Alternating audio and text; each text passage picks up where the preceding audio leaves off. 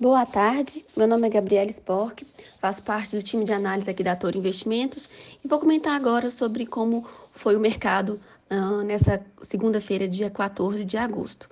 Bom, nosso Bovespa está caminhando para fechar com 1,17 de queda. O nosso dólar futuro teve uma alta aí de mais de 1%, caminhando também para fechar com uma alta de 1,22. Falando de bolsas é, estrangeiras, S&P nesse momento com uma leve alta de 0,35, Nasdaq com alta de 0,8 e Dow Jones com uma queda de 0,16. Essa segunda-feira foi uma segunda-feira mais parada, é, principalmente em relação a dados econômicos.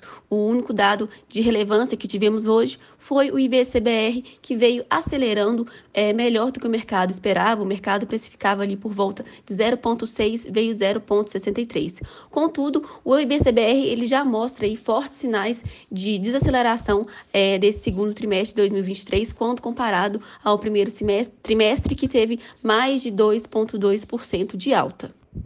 Nosso Ibov né, caminha para fechar o décimo pregão seguido de queda, principalmente aí puxado pela crise imobiliária é, chinesa, né, depois que a Caltrin Garden é, deu um default na semana passada, isso ainda está repercutindo uh, ainda essa semana, isso fazendo com que não só o petróleo, mas também uh, o minério é, forçassem aí a, o Ibovespa mais para uma queda e fizesse também com que a Vale, o maior peso atual do, do Ibovespa, caminhasse para uma queda nesse momento de quase 3%, de 2,85%, puxando bastante o nosso Ibovespa.